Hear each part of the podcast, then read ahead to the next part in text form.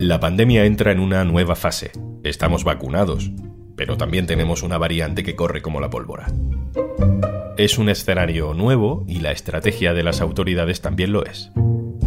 Hoy en un tema al día, la pandemia no es lo que era. Un tema al día con Juan Luis Sánchez. El podcast de eldiario.es. Una cosa antes de empezar, este programa cuenta con el apoyo de Podimo. Gracias a los suscriptores de Podimo puedes disfrutar de este programa de forma gratuita.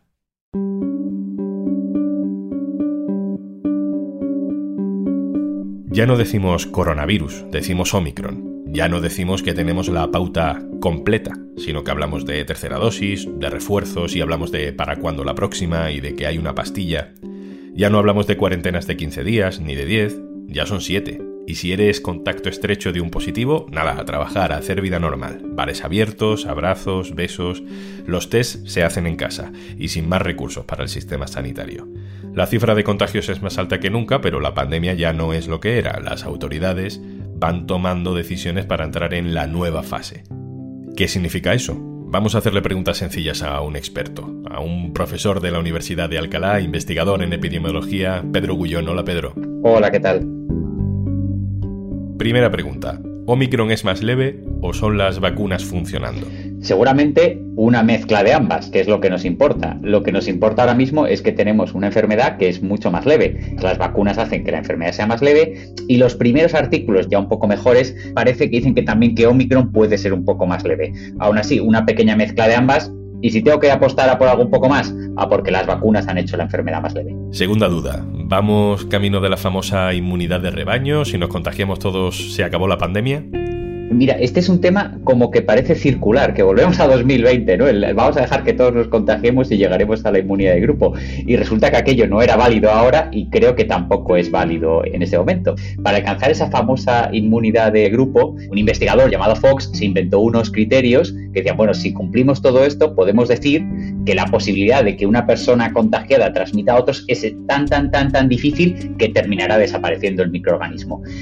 Resulta que con el COVID casi ninguno de los criterios de Fox se cumple y el principal que no, que no se cumple es que la inmunidad que tenemos, ya sea por vacunas o ya sea a través de una infección, no es una inmunidad del 100%. Nos ayuda a que la enfermedad sea más leve, a también disminuir bastante la transmisión, pero no a cortar totalmente la transmisión. Así que no podemos llegar a una inmunidad de grupo total de a partir de aquí se va, se va a cortar. Sin duda, el que tengamos aprendizaje inmunitario es muy importante para que la enfermedad sea cada vez más leve y quizá para que terminemos con la COVID como algo excepcional, pero no en el sentido clásico de una inmunidad de grupo que nadie más se va a contagiar. Pero eso enlaza con el riesgo de reinfección, ¿no? Si quienes hemos pasado COVID podemos pillar Omicron más o menos fácilmente, pues vendrán otras mutaciones y pasará lo mismo. ¿no?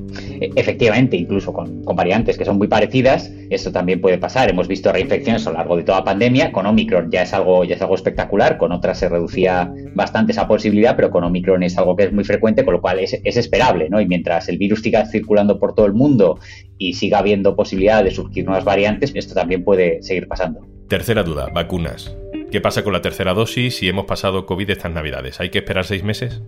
Pues no está claro cuánto tiempo hay que esperar. Lo ideal en este caso es esperar al menos hasta que nuestra inmunidad natural que, hemos cogido por esta infección empiece a perder un poco de fuelle y entonces le damos un refuerzo con la vacuna. Sin embargo, los tiempos no están clarísimos. A veces están más determinados por la disponibilidad de vacunas que podemos tener o por cómo esto encaja en una estrategia global que un momento fijo de decir, no, seguro, a los dos meses y 17 días es cuando pierdes tu inmunidad y a partir de ahí tienes que ponerte el booster.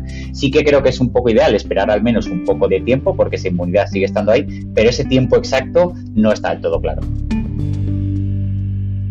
Otra duda viene de comentarios que hemos escuchado en los últimos días sobre que vamos a empezar a gestionar esta pandemia como se gestiona la gripe, que vamos a convertir la vigilancia de la COVID en algo parecido a lo que hacemos con la gripe. ¿Qué significa exactamente eso, Pedro? significa que tenemos que, quizá tenemos que pensar para qué vigilamos, ¿no? Ahora mismo vigilamos intentando llegar al 100% de los casos, porque lo que queremos es intentar aislar a todos los casos o a la mayoría de ellos e incluso que los contactos, ahora ya no les cuarentenamos a casi todos, pero bueno, los no vacunados se cuarentenen y que incluso pues hagan pruebas, los que están en periodo de cuarentena. Sin embargo, llegará un momento donde con incidencias altísimas y con menos impacto, que yo no estoy seguro si hemos llegado a él, porque creo que no, pero que llegaremos seguramente en algún momento, no nos interesará llegar al 100% de los casos, no nos interesará cortar las cadenas de transmisión ahí. Lo que queremos es tener una curva de cómo va la epidemia. Entonces, en lugar de tener el 100% de los casos, tenemos una muestra representativa de la población a través de unos médicos que se llaman centinela y con eso sabemos por dónde va la curva de gripe. Lo que sí que haremos será aislar o, dar la baja a aquellas personas que tienen un cuadro más grave, pero no tanto para impedir que contagien, sino porque tienen que estar de baja. Es un modelo diferente. En lugar de intentar llegar al 100% de los casos, queremos saber cómo va la curva de casos. Todo esto tiene, tiene un riesgo, ¿no? El virus es en general más leve gracias a las vacunas, pero hay excepciones. Y cuanto más contagios leves haya, más frecuentes son esas excepciones, que es una manera eufemística de decir muertes.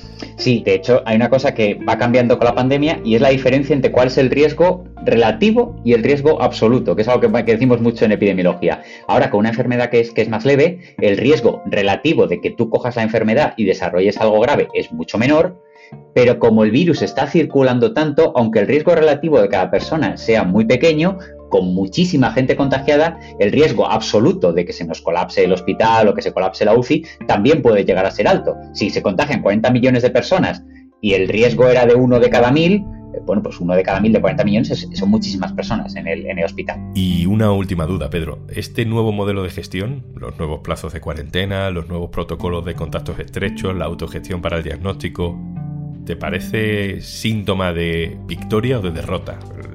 Le hemos ganado al virus, hemos doblegado su fuerza y por tanto podemos empezar a hacer vida más normal. ¿O es una derrota porque no hemos conseguido erradicarlo y nos tenemos que estar acostumbrando a convivir con él? Ojalá supiese responder bien a ello, porque además creo que es una batalla de los próximos meses. Es decir, está claro que estamos en un momento muy diferente de la pandemia antes de que llegasen las vacunas. La enfermedad es más leve, esta parece más transmisible, pero tenemos en general menos gravedad individual por cada uno de los casos que puede coger. Pero como he dicho anteriormente, eso puede provocar aún así algunos sustos. En esta nueva fase tenemos que decir cómo nos enfrentamos al virus. Y en el fondo hay dos maneras. Una, en la cual vamos a externalizar la gestión individual a tú te haces tu propio test, pero vamos a intentar llegar también al 100% de los casos, pero tú gestionando tu propio test, tú gestionando tu propia baja y allá donde llegues, que es una salida individual y me parece que es un fracaso, o la otra, que es decir, bueno, tenemos una, una enfermedad diferente, vamos a ver cómo las instituciones pueden cuidar mejor de ello. A lo mejor no queremos llegar al 100% de los, de los casos, pero vamos a agilizar las bajas para que una persona, por ejemplo, que tenga síntomas, no vaya a trabajar, tenga un test de COVID o no. Creo que son procesos que van en paralelo, pero que no tienen por qué ser lo mismo. Por ejemplo, el reducir los aislamientos de, de 10 a 7 días tiene una mezcla de las dos cosas, porque por un lado, reducir de 10 a 7 no parece que aumente mucho el riesgo de que una persona contagiada salga, pero por otro lado es una presión del mercado que también quiere a los trabajadores de vuelta. Y a la vez también es una forma de asegurar los servicios esenciales públicos que ahora mismo están muy castigados por personas que están de baja. Así que creo que eso estará por decidir los próximos meses. Pedro Gullón, investigador, profesor de la Universidad de Alcalá, muchas gracias por atendernos. muchísimas gracias, un placer.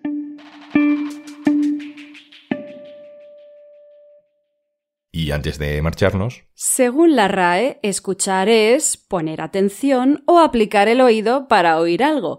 En Podimo tenemos las mejores historias en audio para que puedas escuchar, poner atención y aplicar el oído para aprender, descubrir, reír, emocionarte, crecer, conocer otros puntos de vista, rememorar ese libro que querrías leer para el que nunca hay tiempo, más de 3.000 podcasts y 2.500 audiolibros te esperan con los 45 días de suscripción gratuita a Podimo que te regalamos. Entra en podimo.es barra al día y date de alta de forma totalmente gratuita. Esto es un tema al día, te puedes suscribir también a nuestro boletín. Con la producción de Carmen Ibáñez y Zascún Pérez y el montaje de Pedro Godoy, un saludo de Juan Luis Sánchez. Mañana, otro tema.